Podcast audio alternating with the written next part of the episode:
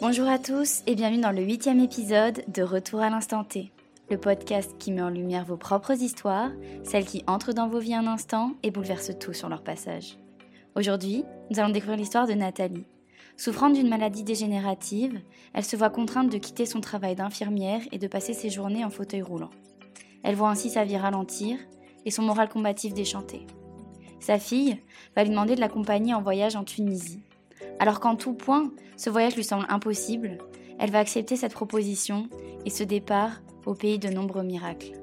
Partons ensemble à la découverte de son histoire. Retour à l'instant T.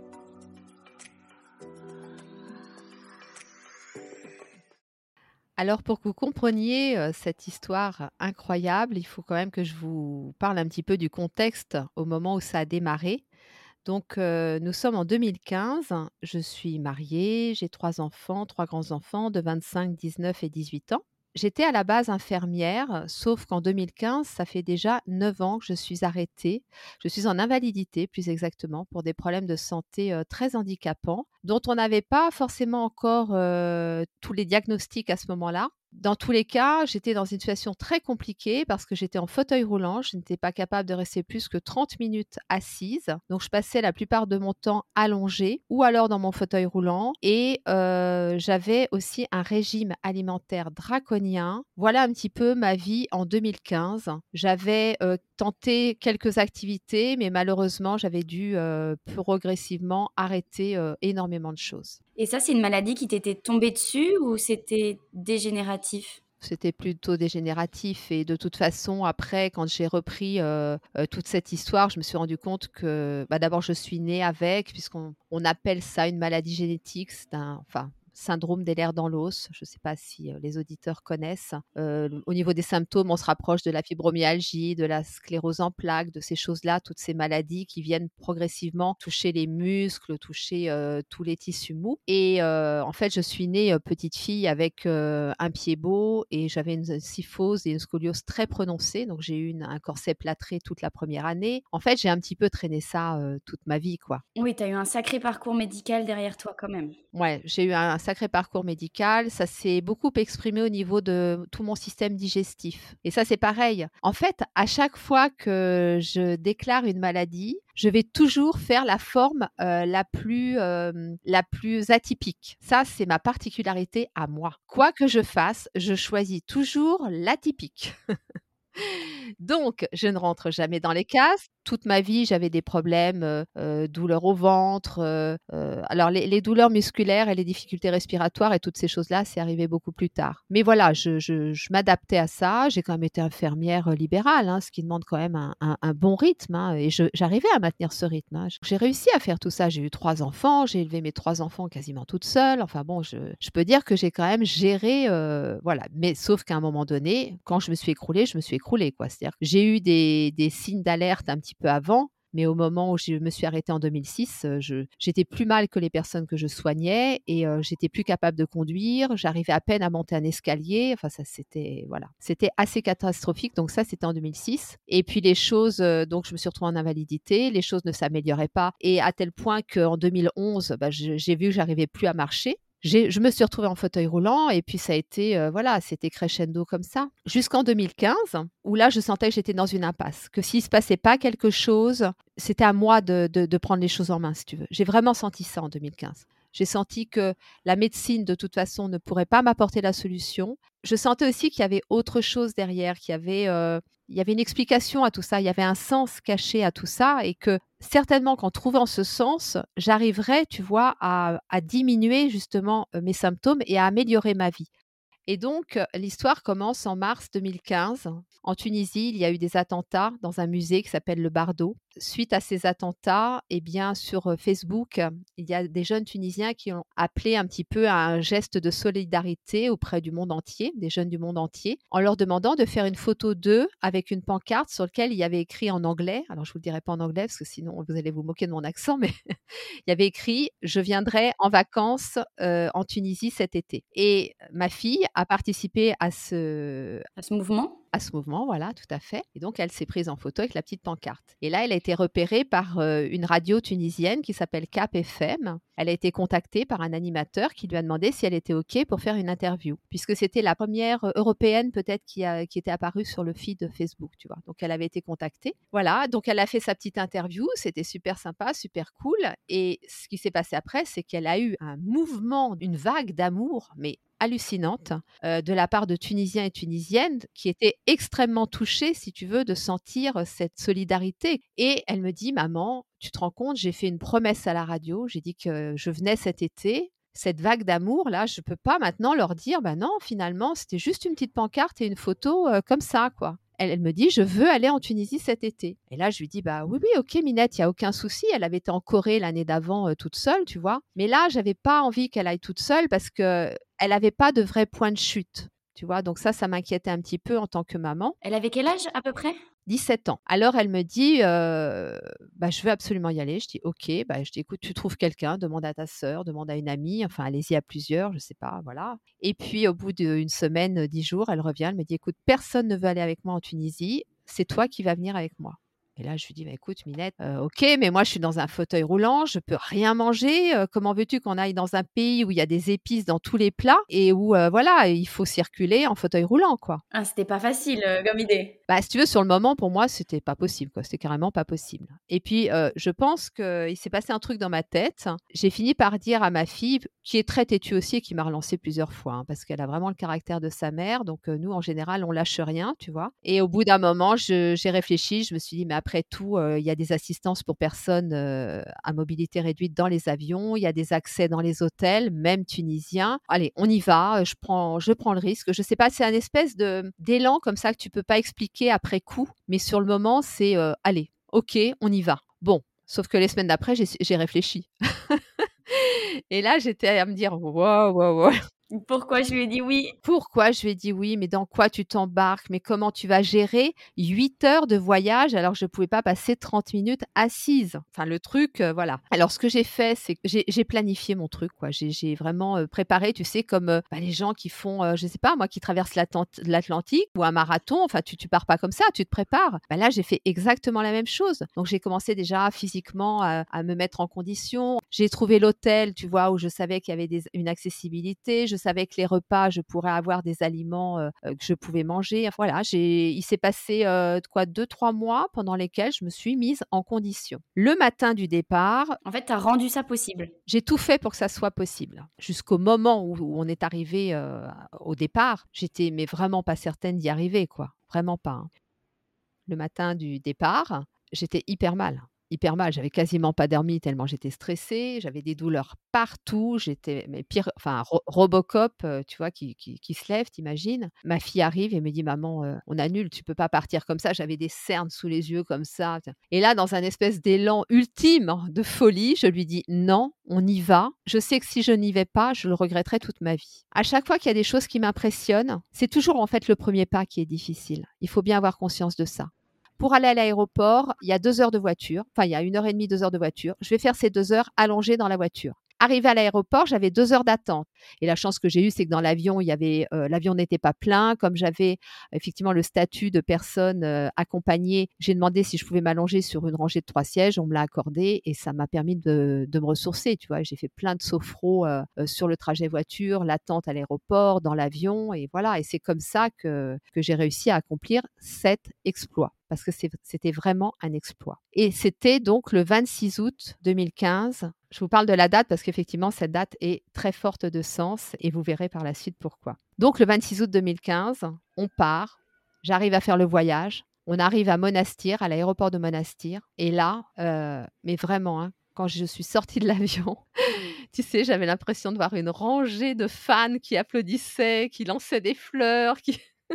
tellement j'étais fière de ce que j'avais accompli, quoi. C'était, mais c'était inespéré. Tu sais, à ce moment-là, j'aurais presque pu faire demi-tour, tellement j'étais convaincue que ce que j'avais accompli était le début de quelque chose d'incroyable et de merveilleux qui s'ouvrait devant moi, quoi. C'était euh, waouh. J'étais déjà plus la même en sortant de cet avion. Et ce qui s'est passé, c'est qu'on a pris le car donc euh, pour aller euh, à Amamet, de Monastir à Amamet, il y a à peu près une heure et demie, deux heures de route. Et là, on a traversé des villages et j'ai senti un truc très particulier c'est que je voyais donc toutes les, personnes attablées aux, tables de, restaurants, de cafés, de choses comme ça. Je voyais cette ambiance, tu sais, très tunisienne, très méditerranéenne. Et là, mais j'ai eu l'impression de rentrer à la maison vraiment, de revenir chez moi. Une sorte de déjà vu? Mais tout à fait, tout à fait. Un truc du style, euh, waouh, ça fait du bien de revenir à la maison. Tu sais, comme quand tu pars longtemps en vacances, tu es content d'avoir été en vacances, mais quand tu rentres, tu es content de rentrer. Et là, c'était vraiment ça. Alors que tu n'étais jamais allé en Tunisie? Jamais en Tunisie. Je n'étais jamais sortie de l'Europe, en fait. Donc c'était très bizarre, très déstabilisant et en même temps très réconfortant parce que je sentais une forme de, tu vois, une forme de protection. J'avais l'impression qu'en fait, là, plus rien ne pouvait me faire de mal, en fait. C'était très émouvant. Et donc, nous sommes arrivés à l'hôtel. Il nous est arrivé plein de péripéties très drôles. Et puis, bah, c'était de, jour en jour, ça se passait de mieux en mieux, si tu veux. Je, me sentais vraiment bien, mais j'étais toujours dans mon fauteuil. Donc, on est arrivé le dimanche. Le mercredi, on devait retrouver donc les amis de ma fille, enfin, pour qu'elle les rencontre en chair et en os. Ils nous attendaient devant l'ambassade de France à Tunis. Et là, il y en a un qui dit, bah, on va vous faire visiter la Médina. Parce que c'est vrai que la Médina de Tunis, c'est magnifique. Il faut absolument la voir. Si on est à Tunis, on ne peut pas passer à côté. Sauf que c'était impraticable en fauteuil roulant. Hein. C'est voilà, l'accessibilité. Euh, vous voyez un petit peu Paris, bah voilà, c'est un peu comme Paris. Ce sont des vieilles villes, on ne peut pas les rendre accessibles euh, pour des personnes à mobilité réduite. Donc euh, on s'est, voilà, on était à l'entrée de la Médina et là je me suis waouh, qu'est-ce qu'on fait? J'étais dans mon fauteuil et il y en a un qui m'a dit bah écoute, on tente. mon frère va prendre ton fauteuil et toi bah tu vas marcher en te tenant à mon bras. Et là pareil, de la même façon, je me suis dit qu'est-ce que ça me coûte? Donc je l'ai fait. Donc effectivement, on faisait des pauses régulièrement, mais j'ai quand même énormément marché. On rentre le soir euh, à l'hôtel et puis euh, le lendemain, je me réveille et là, aucune douleur. alors là, j'étais mais euh, waouh. là, c'était le champ des possibles qui s'ouvrait devant moi, tu vois? C'était vraiment waouh Tu sais, dans ma tête, c'était déjà, je vais faire ça, je vais faire ça, puis je vais mettre ça en place. Ça y est, j'étais partie dans un truc là. Et donc, on a fini notre séjour comme ça. Alors, c'était très drôle parce que on a passé une semaine à crapahuter. Alors moi, je, on m'arrêtait plus, tu vois. Bon, c'était avec le fauteuil, hein. mais parfois je marchais. Enfin, on m'arrêtait plus parce qu'en en fait, on était dans un club mais on n'a absolument pas participé à la vie du club. Tellement pas que les animateurs nous disaient en rigolant, mais vous faites le ramadan ou quoi? Parce qu'on vous voit le matin au petit déjeuner, on vous voit le soir au repas, mais on vous voit pas de la journée. Mais en fait, la journée, on partait avec ma fille, elle me poussait dans mon fauteuil, on mettait le fauteuil dans le coffre d'un taxi, on demandait au taxi de nous déposer dans un centre-ville, n'importe où. On prenait le fauteuil, on allait là où on pouvait aller parce que bah c'est voilà, c'était pas toujours évident de circuler et on trouvait toujours des gens et on s'installait avec eux et on discutait. Et on a passé comme ça, enfin, on a fait plein de rencontres euh, éphémères, hein, parce que c'est des gens qu'on n'a jamais revus. Mais tu vois, j'avais ce besoin de me reconnecter à, des personnes qui avaient euh, les mêmes valeurs que moi. Euh. c'est vrai que le fauteuil, ça facilitait aussi l'interaction avec les gens, tu vois. Donc, et puis, on était tout sourire avec ma fille. Ma fille est ravissante, alors ça facilitait aussi les choses, je dois le dire. Mais voilà, on était toutes les deux, on n'avait qu'une envie, en fait, c'était de vivre ce moment, mais très intensément, quoi. Et cette intensité, si tu veux, m'a amené à la fin de la semaine où je n'avais plus la ceinture lombaire, je n'avais plus le collet cervical et je ne me servais pratiquement plus du fauteuil roulant. Alors on est rentré en France, hein, bien sûr. Rien ne dure, comme disent les bouddhistes. Donc nous sommes rentrés en France. Et puis bah là, euh, là forcément, euh, en plus je vis dans une euh, région ravissante qui est la Normandie, mais autant vous dire que l'humidité ici, c'est un peu notre quotidien, quoi. Donc, bah, les douleurs sont revenues, à nouveau la difficulté à marcher, etc., etc., les problèmes digestifs, bon, et j'en passe. Il faut savoir aussi que ce que j'ai compris pendant cette semaine en Tunisie, c'est que j'étais loin de mon environnement et entre autres mon environnement de mon compagnon de l'époque. Et si tu veux, j'ai compris aussi qu'il y avait un problème à ce niveau-là, quoi. Et que si je ne prenais pas ça en considération, ça allait aussi avoir un impact sur ma guérison.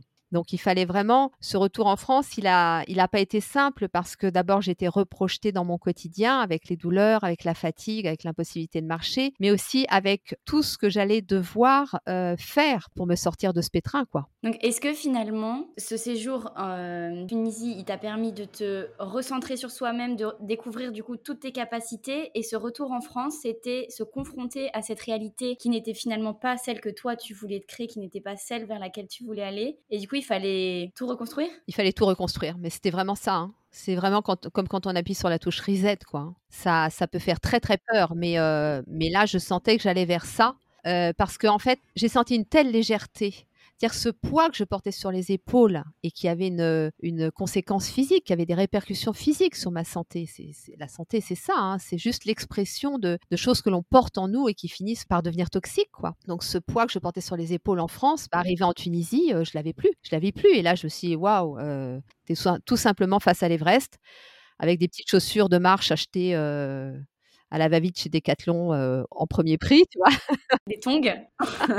voilà, exactement. Et puis, un, et puis un gros, gros, gros sac à dos qu'il va falloir délester de choses que tu as vachement envie de garder finalement, mais que tu sais que si tu les gardes, tu n'arriveras jamais en haut. Enfin voilà, en gros, c'est en 2015, j'en suis un peu là, tu vois. Mais en fait, la suite de l'histoire, c'est que bah, quand je suis rentrée, je me suis dit, waouh, là, là, là, vraiment, il s'est passé un truc, mais peut-être que c'est le hasard. Donc, je me suis dit, peut-être que l'enthousiasme de partir en vacances, c'est peut-être ça, hein, c'est peut-être juste ça. Ma fille, entre deux, qui était un peu tombée amoureuse, me dit, maman, on retourne en octobre. Moi, je dis, oui, oui, oui, ok, on retourne en octobre. Donc, en octobre, nous sommes repartis ailleurs. On est resté, je crois, dix jours cette fois-ci. Et en fait, l'hôtel était un peu en retrait par rapport à la plage. Donc, il y avait quand même, euh, je pense, euh, au moins 100 ou 200 mètres à faire pour aller jusqu'à la plage à pied. Alors, ce qui était cool, c'est qu'il y avait des bancs, tu vois, pour, euh, sur le trajet. Donc j'ai fait ça pendant dix jours. Je faisais que ça, tu vois, des allers-retours. Euh, donc là, j'ai commencé vraiment ma rééducation. Je me suis dit, bon, bah, ok, euh, c'est pas un hasard. Il se passe vraiment un truc. D'abord, il se passe un truc avec ce pays. Euh, il y a le climat qui vraiment me fait un bien fou. Et puis voilà, donc j'ai commencé là un petit peu à, à, remarcher de plus en plus, de plus en plus. Et donc, bah, on rentre en France, hein, puisque bah, de la même façon, à un moment donné, il faut bien rentrer, malheureusement. À ce moment-là, par le biais de, contacts que j'avais donc à la fois en France et en Tunisie, on me propose un appartement on me dit bah tiens si ça t'intéresse vraiment parce qu'il y avait une personne qui avait une sclérose en plaques qui était belge et qui s'était installée en Tunisie et qui avait vraiment euh, tu vois euh, qui était en rémission quasi totale quoi. Et cette personne donc m'avait contacté en me disant bah si ça t'intéresse l'appartement en dessous de moi va se libérer euh, voilà. Donc quelqu'un qui avait un peu le même parcours que toi. Tout à fait, tout à fait, avec qui on avait beaucoup parlé, qui m'avait laissé enfin vraiment qui m'avait donné beaucoup d'espoir, tu vois, à travers ce qu'elle m'avait dit. À ce moment-là, j'avais pas les finances pour le faire et surtout surtout mon papa, j'avais perdu ma maman trois ans avant dans des circonstances très difficiles. Mon papa a été hospitalisé. Lui qui était mon rock, qui n'avait jamais rien eu de, gravissime, tu vois, a été hospitalisé pour arythmie. Et là, il a eu plusieurs hospitalisations successives. Étant tout seul, commençant un petit peu à, paniquer, il avait vraiment besoin de ma présence, tu vois, beaucoup, beaucoup. Ce qui n'était pas évident pour moi parce que je commençais tout juste à reconduire. Quand même, déjà, waouh. Ouais, je, je commençais un peu à reconduire, mais de là à faire des distances, il était à 100 km de chez moi. Mais du coup, je me consacrais totalement à mon papa. Et on est arrivé en janvier 2016, où là, bah, il, est il est décédé brutalement suite à un AVC. Vraiment, je m'y attendais pas du tout, du tout, du tout. Donc là, ça a été pour moi le, un électrochoc. C'est-à-dire que je n'avais plus de parents. En l'espace de trois ans, j'avais 48 ans, je n'avais plus de parents et j'avais une maison de 170 mètres carrés à vider. J'avais huit chats sur les bras. Non, c'était, ça a été un moment vraiment très difficile. Et, puis arrivé en avril 2016, là j'ai dit à ma fille, écoute, j'ai vraiment besoin de faire une coupure parce que je savais que ça allait encore continuer tout, le printemps et l'été, mais j'avais besoin quand même de, faire une coupure avec ça, tu vois. il s'était passé tellement de choses en tellement peu de temps que... Donc je lui dis, si ça te dit, on repart en Tunisie 15 jours parce qu'il fallait que je me repose absolument. Elle me dit OK. Donc, on, a, on a trouvé un Airbnb magnifique, magnifique, avec vue sur la plage, tout ça. Oh là là. ça m'a fait un bien fou. Et puis, à ce moment-là, m'est revenu à l'esprit cette proposition qu'on m'avait faite en octobre, novembre, c'était en novembre, je crois, de l'appartement. Et je me suis dit, bah, je vais appeler. Peut-être qu'avec un peu de chance, cet appartement est encore disponible. Et j'appelle l'agent immobilier, je, je me présente et je dis, voilà, l'appartement. Il me dit, oui, il est toujours libre. Oh alors là, ça faisait quand même six mois. Hein, une sacrée opportunité, une sacrée synchronicité aussi, je dirais. Et puis, bah, je prends rendez-vous. Je prends rendez-vous avec ce monsieur. Et en allant à ce rendez-vous, je marchais le long de la plage comme ça. J'avais ma fille qui était devant avec un ami. J'étais toute seule derrière. Et là, tout à coup, j'entends comme une voix, tu sais, tu dois prendre cet appartement. Alors, je parle d'une voix, c'était pas une voix que j'entendais avec mes oreilles et tout, c'était quelque chose que je ressentais en moi, tu vois. Je, Et, et, tout de suite, j'ai compris d'où ça venait, en fait. Pour moi, c'était mes parents qui me disaient prends cet appartement, prends cet appartement. Je visite l'appartement. J'ai dit au monsieur, bah écoutez, oui, euh, l'appartement me plaisait, me convenait, je trouvais très bien. Il était tout près de la Médina, près de la plage, il était idéalement situé, très peu cher. Mais je lui dis, bah écoutez, euh, je vais réfléchir et je vous donnerai ma réponse. Et puis, on rentre en France. Et puis là, il se passe une semaine, deux semaines, trois semaines. J'ai l'idée de l'appartement dans ma tête. Et puis, j'essaye, à travers mon mental, de trouver des bonnes raisons de le prendre, tu vois? Parce que à l'époque, j'avais encore besoin de me justifier pour tout et n'importe quoi auprès des autres. Oh mon Dieu, que je suis heureuse d'être libérée de tout ça aujourd'hui. Mais à cette époque-là, je me disais, non, Nathalie, c'est un peu de la folie. Tu vas louer un appartement à 1500 km, mais tu vas, est-ce que tu vas vraiment en profiter? C'est quand même un coût. tu pourrais utiliser cet argent pour autre chose, etc. En fait, j'avais un espèce de combat intérieur. Donc, j'essayais de trouver des arguments vraiment de poids, mais j'avais quand même toujours ce, message que j'avais reçu le long de la plage qui revenait comme ça. Et je me suis dit, mais non. Un, jour, je me suis levée, je me suis dit, non, je le prends cet appart. Je le prends. Et donc, j'ai appelé l'agent immobilier et je lui ai dit, OK, je le prends et j'arrive en juin pour venir chercher les clés. Donc je pars en Tunisie toute seule, je prends les clés et, là une nouvelle vie commence si tu veux. Je découvre ma plage parce que depuis c'est devenu ma plage sur laquelle j'ai commencé à marcher un petit peu puis de plus en plus je commençais à nager mais au début j'avais du mal parce que mes bras fatiguaient très vite. Et puis au bout d'un moment je faisais de plus en plus de longueur. Donc je progressais comme ça petit à petit. Mais il fallait que je revienne en France parce que j'avais pas encore fini de vider la maison de mes parents. Et le 26 août 2016, donc pile un an après cette arrivée en Tunisie, le même jour, je donne les clés de la maison de mes parents au nouveau propriétaire et je ramène le fauteuil à la société à qui je l'avais loué, le fauteuil roulant. Donc suite à ça, je repars en Tunisie quasiment un mois, où là vraiment j'ai mis la gomme pour récupérer encore plus d'autonomie. Et à mon retour en France et aussi pendant que j'étais là-bas, j'ai pris conscience qu'en fait, il n'y avait plus d'issue possible. Mon mariage était, c'était fini, si tu veux. C'était fini. Je, cette vie, je n'en voulais plus. Et c'est surtout qu'elle nuisait aussi à ma santé. Voilà. Alors, il y avait aussi ma responsabilité dans cette histoire. Hein. c'est que j'ai voilà, j'ai accepté des choses que je n'aurais pas dû accepter. je n'ai pas fixé les bonnes limites. J'avais des besoins que j'aurais pu nourrir moi-même, mais que j'allais nourrir à l'extérieur. Donc c'est tout ça, si tu veux. Je ne renie pas ma responsabilité dans l'échec de, ce mariage. Mais ce qui est sûr, c'est que même en reconnaissant ma responsabilité, je savais que ce mariage était voué à l'échec et que si je voulais aller encore plus loin dans cette renaissance, il fallait que je lâche ça aussi. Donc, euh, en rentrant de Tunisie en septembre 2016, eh bien, je suis partie. J'avais la voiture de mon papa à l'époque, qui était une vieille, euh, une vieille voiture. Bah, dedans, j'ai mis les trois chats, mon fils, et je suis partie avec quelques bagages. C'était assez impressionnant parce que, en fait, toute ma vie tenait dans une voiture, quoi. Et à ce moment-là, j'ai donc commencé des navettes entre la France et la Tunisie. Donc j'allais de ma petite maison en France, où j'avais mon fils et mes trois chats, et après ma plus jeune fille est venue nous rejoindre, et puis l'appartement en Tunisie. Voilà. Et à chaque voyage, si tu veux, je, je, reprenais de la vigueur, quoi. Donc j'étais tous les mois à Orly, je connaissais Orly par cœur. des fois c'était en béquille. je me souviens une fois être arrivée avec deux, deux valises et des béquilles et les gens à l'enregistrement, ils me disent Mais où est l'autre personne? Mais il n'y a pas d'autre personne, je suis toute seule. voilà, rien ne m'arrêtait, rien Et là, j'ai pensé effectivement à me former en tant que sophrologue. Donc j'ai fait cette formation et, je l'ai faite en Tunisie. J'ai eu la chance de pouvoir la faire en Tunisie avec un sophrologue français. C'était extraordinaire parce que je partais avec ma petite voiture de Hammamet. Il y a à peu près une heure de route, tu vois, entre Hammamet et Tunis. Alors je partais avec ma petite voiture comme une petite Tunisienne qui vivait là depuis des années, alors que ça faisait juste quelques mois. je, circulais dans Tunis. Euh, enfin, c'était hallucinant hallucinant la, la, facilité, la rapidité avec laquelle je me suis euh, intégrée, tu vois. C'était incroyable. Même les gens sur place n'en revenaient pas. Hein.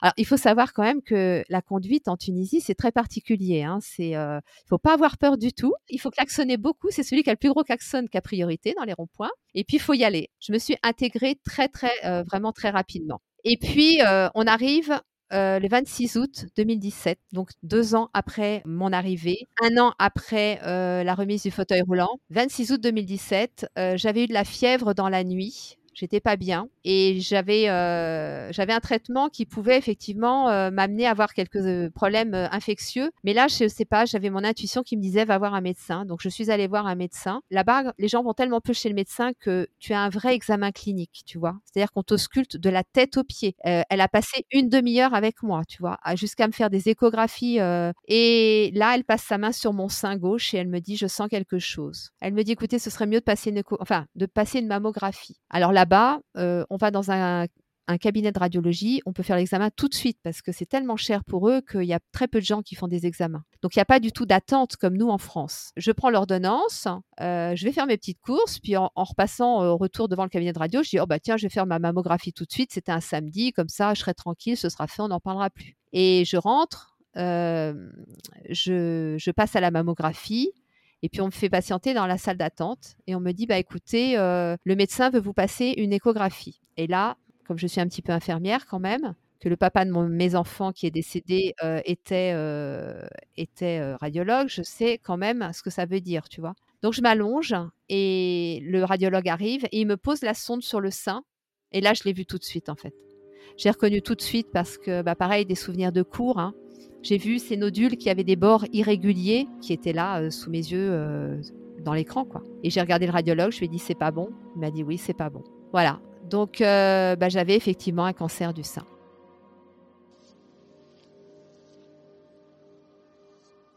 Je suis allée dans la salle d'attente pour attendre mon compte rendu. J'étais choquée, c'est-à-dire que j'avais quand même pris un uppercut dans la figure, si tu veux, mais j'avais, de la même façon que j'avais reçu ce message, prends l'appartement, j'entends, enfin, je ressentais intérieurement quelque chose qui me disait, ne t'inquiète pas, c'est juste une expérience, ça va bien se passer. Alors sur le moment, c'est pareil, hein, très très déstabilisé, mais en même temps, émotionnellement, c'est tellement what the fuck, un truc comme ça que tu, tu cherches pas trop à comprendre ce qui se passe sur le moment. Tu vois, tu reçois les trucs, les émotions, les messages, les machins, tu sais pas trop d'où ça vient, qu'est-ce qui se passe, pourquoi, comment, etc. Je rentre chez moi avec mon compte je pleure, je pleure, je pleure, je pleure. Et puis euh, très vite, parce que j'ai une capacité de résilience assez importante, très vite je reprends le dessus. Et puis euh, je me dis bon, je devais rentrer, je crois, euh, une semaine plus tard. Et en fait, j'avais l'opportunité de faire tous les examens en Tunisie, parce que ça va très très vite en Tunisie. En France, ça m'aurait pris au moins deux mois. Là, en une semaine, je pouvais tout faire. J'appelle mes enfants, je ne leur dis pas ce qui se passe. Je leur dis juste que j'ai une petite infection et que je dois juste passer des petits examens par rapport à cette infection et que je, rentrerai avec une semaine de, décalage. Et j'ai passé tous mes examens. Il s'est révélé que c'était effectivement bien un cancer, qu'il était a priori localisé au sein, qu'il n'y avait pas de métastase. Donc je m'engageais dans quelque chose qui n'était pas encore trop agressif. Donc c'était plutôt rassurant pour moi. J'ai pris la décision de me faire soigner en France pour être près de mes enfants. Je rentre en France, je vais voir un chirurgien, on programme une intervention. Cette intervention a lieu fin octobre et puis euh, voilà, ça se passe bien. Très rapidement, j'ai dit au chirurgien, vous savez, je suis franco-tunisienne entre guillemets et j'ai vraiment besoin de retourner chez moi le plus souvent possible. On planifiait tout en fonction de ça. C'est-à-dire qu'entre chaque étape de mon traitement, je repartais en Tunisie.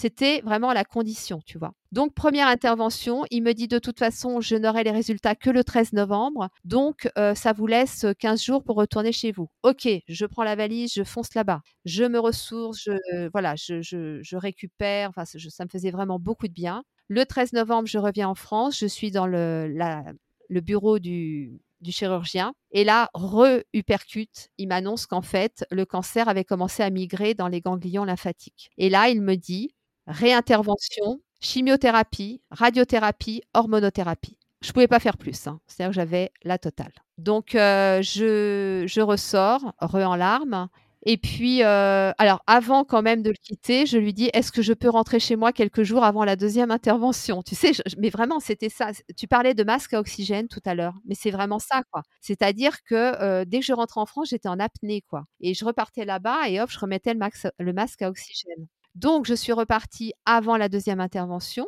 et je suis revenue pour la deuxième intervention. Et là, il m'a retiré tous les ganglions. Il me dit on commence la chimiothérapie en janvier. Ok, je repars là-bas. Donc je repars en Tunisie. Et là-bas, il s'est passé un truc. Je vais essayer d'être assez rapide parce que sinon cette histoire va prendre dix ans. Mais elle en a pris cinq, ceci dit. Mais en fait, là-bas, j'étais tellement proche des Tunisiens que j'ai des gens qui sont devenus ma famille, comme ma famille. Et j'ai passé du temps chez eux. Et j'ai mangé épicé, épicé, épicé, parce que j'adore ça. Et je me suis déclenché une gastrite phénoménale. Et j'étais alitée pendant trois jours. C'est-à-dire je ne pouvais, je pouvais à peine aller jusqu'à mes toilettes, tu vois. Tellement j'étais affaiblie par cette gastrite. Et là, je me suis dit, j'étais pas bien par rapport à l'idée de la chimiothérapie, parce que, en fait, euh, je ne savais pas comment mon corps allait supporter ça. Et j'avais très peur euh, de retourner dans le fauteuil. C'est ça qui me terrorisait. Quand il m'a dit chimiothérapie, c'est ça qui m'a terrorisée, tu vois. C'était pas les nausées, c'était pas perdre mes cheveux, même si ça me faisait très très mal. C'était de me dire, mais si tu fais cette chimio, mais si ça se trouve, tu vas repartir dans le fauteuil, voire pire voire pire. Mais j'avais, pareil, j'avais pas d'argument euh, concret, tu vois, pour valider ça. Et en fait, c'est la Tunisie qui me l'a amené cet argument concret. À travers ces piments, eh bien, euh, été tellement malade, je me suis dit, si trois piments, enfin trois entre guillemets piments, te mettent dans cet état-là, la chimiothérapie, ça, tu vas pas la supporter, c'est pas possible. Et donc, euh, quand je suis rentrée en France, je me suis retrouvée donc face à une cancérologue et j'ai eu la chance de tomber sur une personne euh, très compréhensive à qui j'ai expliqué tout ça, à qui j'ai surtout demandé quels effets secondaires allaient avoir ces chimiothérapies par rapport euh, à mes problèmes actuels? C'est-à-dire que j'avais des problèmes digestifs très importants, j'avais un traitement assez lourd, j'avais des problèmes cardiaques aussi à l'époque puisque j'avais une arythmie qui s'était développée. J'avais euh, des problèmes de thyroïde qui avaient été stabilisés mais qui étaient quand même présents. Et je voyais bien que la cancérologue, quand elle a ouvert mon dossier, euh, je pense qu'elle avait aussi peur que, enfin, tu vois, la, peur était la même que la mienne, tu vois, c'est pas pour les mêmes raisons, mais elle n'était pas rassurée, si tu veux. Et là, elle m'a dit, bah écoutez, je vous laisse 10 jours pour réfléchir, parce que je vous sens pas prête à la faire cette chimio. Et en fait, quand un médecin te dit ça, un médecin peut pas te dire ne faites pas la chimio. Déontologiquement parlant, ils n'ont pas le droit de faire ça. Mais quand un médecin te dit je ne vous sens pas prête à la faire, je vous laisse 10 jours, ça veut dire réfléchissez bien, vraiment réfléchissez bien, parce qu'il y a peut-être une possibilité de faire autrement. Sachant que je précise bien une chose très importante, c'est que c'était fait en prévention pour éviter les récidives. Si j'avais eu des métastases partout, j'aurais pris le risque de la faire. Mais là, ce n'était pas le cas. Nous, en tant qu'êtres humains, on a plein de choses qu'on peut faire. Sur le stress, sur l'alimentation, sur le sommeil, sur l'activité physique, il y a plein de choses qu'on peut faire. Sur euh, notre relationnel, tu vois? En général, quand on a une maladie, il faut regarder son environnement aussi. Environnement familial, environnement amical, environnement professionnel. Souvent, on a des explications par rapport à la maladie. Donc, tu vois, je me suis dit, bah, ok, je ne vais pas faire la chimio, mais je vais me donner un maximum de chance à côté pour ne pas faire de récidive. Donc, au final, j'ai fait tout mon traitement en France. Donc, en gros, deux interventions chirurgicales. J'ai quand même fait la radiothérapie. Ça, je l'ai fait, mais j'ai aussi beaucoup travaillé à côté pour bien la supporter. Et d'ailleurs, je n'ai pas eu de brûlure du tout parce que j'ai vraiment, euh, tu vois, j'ai fait plein plein de trucs pour éviter les brûlures. Parce que du coup, comme j'ai pas fait la chimio, ils m'ont donné des séances de radiothérapie en plus. Ça a vraiment été, tu vois, étape par étape, hein, comme je vous l'ai dit, c'était petit pas par petit pas. Alors oui, le cancer, ça a été euh, un gros obstacle à surmonter qui n'était pas du tout prévu. Moi, j'avais déjà fait mon petit plan, hein, tu vois, avec la formation en sophrologie, création d'entreprise dans la foulée, etc. Et puis, j'ai mis quand même un long moment à, à retrouver cet élan de vie. Tu vois, quand j'ai su que j'avais le cancer, j'ai dit je continuerai ma formation, je continuerai mes projets. Mais en fait, tu es pris dans une espèce de, tourmente. Tu as des rendez-vous tous les jours. La radiothérapie, c'est tous les jours, sauf le samedi et le dimanche. Donc pendant toutes ces semaines d'intervention, de post-intervention, de radiothérapie, je ne, je ne faisais rien d'autre que ça, quoi je ne faisais vraiment rien d'autre que ça. Donc j'avais dû, entre guillemets, ouais, j'avais mis ma vie entre parenthèses, tu vois.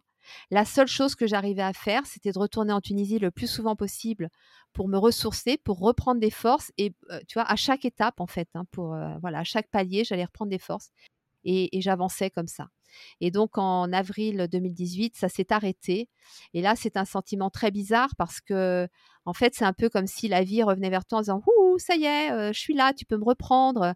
Sauf que toi, tu es complètement rincé. En plus, par rapport à ce que j'avais vécu avant, bah, j'avais plus de repères, je savais plus trop exactement si les projets que j'avais prévus avant, euh, j'avais toujours envie de les, de les concrétiser. J'étais complètement paumée, quoi. Donc, ce que j'ai fait à ce moment-là, c'est que je me suis pas pris la tête, euh, j'ai lâché prise. C'est ce qu'il faut faire en général. Hein. Quand ça turbine trop là-haut, j'ai lâché prise et puis j'ai dit bah tant pis, je vais me reposer. De toute façon, je savais qu'à un moment donné ça reviendrait, tu vois. Je savais que ça reviendrait. Et effectivement, en juillet, donc trois mois après, il m'a fallu trois mois quand même hein, pour retrouver cet élan de vie. Il y a un matin, je me suis réveillée, tu sais, j'ai senti, j'ai senti que ça pétillait en moi, j'ai senti que ça y est, je, m'étais réapproprié ma vie en fait. Et j'ai appelé mon formateur en sophro, je lui ai dit bon Armand, euh, t'es prêt, on reprend la formation, euh, j'arrive bientôt, etc., euh, etc. Et donc je suis retournée en Tunisie, j'ai repris ma formation et donc, j'ai passé deux mois là-bas. Alors, on a fait de l'intensif hein, parce que forcément, j'avais plusieurs mois à rattraper. Et le 26 août 2018, donc toujours ce fameux 26 août, c'est hallucinant, euh, hallucinant ce que la vie nous réserve parfois. En fait, euh, je commençais vraiment à avoir ce projet de création d'entreprise très ancré en moi, tu vois. J'avais même pris une coach pour commencer à travailler là-dessus et tout. Et j'avais envie de lui donner un nom à cette entreprise, mais je voulais pas que ce soit un nom lié à la sophrologie uniquement, parce que je savais que j'y amènerais d'autres choses. Et puis moi, je j'ai besoin de diversité, j'ai besoin que ça bouge, j'ai besoin de, vois, de quelque chose de, de, de, de varié, quoi. J'ai repensé à cette présence qui me transmettait des messages, et particulièrement au moment du cancer, quand j'attendais mon compte rendu et qui me disait euh, Mais t'inquiète pas, c'est juste une expérience, ça va bien se passer. Et j'ai repensé aussi à tout, mon parcours de vie qui était quand même complètement hallucinant, tu vois. Et je me suis dit, mais c'est pas possible, j'ai un ange gardien. J'ai un ange gardien. C'est, ça peut pas être autrement, tu vois. Et puis là, j'ai pensé, je me suis dit, bah, tiens, peut-être que les anges ont des, ont des noms, pourquoi pas Bah moi, je suis allée voir mon ami Google, hein, parce que Google est mon ami, et j'ai tapé nom d'ange sur Google. Et là, je suis tombée sur un calendrier avec un nom d'ange par jour. Je me suis dit, waouh, intéressant. Je vais aller voir à la date de mon anniversaire. Et donc, je vais voir la date de mon anniversaire, le 19 février, et là, je vois Néophime. Et en dessous, il y avait marqué Celui qui se lève à nouveau. Et là, je suis restée, euh, waouh, la bouche ouverte devant l'ordinateur. C'est un petit peu, si tu veux, comme, euh, comme si tout se remettait en place, en fait. Comme si euh, ce sens que je cherchais à, tout ce que j'avais vécu auparavant était enfin là sous mes yeux, quoi. C'est qu'en fait, oui, je suis, grâce à lui, je suis celle qui se relève constamment, tu vois, que c'est ça que j'ai à apporter aux autres et que c'est comme ça que je peux aider les autres. Et c'est ce que je fais aujourd'hui, donc depuis euh, trois ans maintenant. J'ai pas créé l'entreprise le 26 août 2019. Hein, j'ai pas attendu jusque là. je l'ai fait un petit peu avant, mais voilà, c'est arrivé dans la foulée. Voilà, c'est arrivé dans la foulée, mais c'était vraiment, euh, c'était magnifique, quoi. Enfin, euh, toutes ces épreuves que j'avais enchaînées les unes derrière les autres, parce que ça s'est fait à une rapidité euh, incroyable. C'était, waouh, c'était dur. Hein. Il fallait quand même tenir le rythme. Il fallait, oui, je me suis cassé la figure à plusieurs reprises. Oui, je suis tombée, mais je me suis relevée à chaque fois, quoi. Mais je me suis relevée parce que vraiment, vraiment, je ne me sentais pas seule, quoi. Et à aucun moment je me suis sentie seule.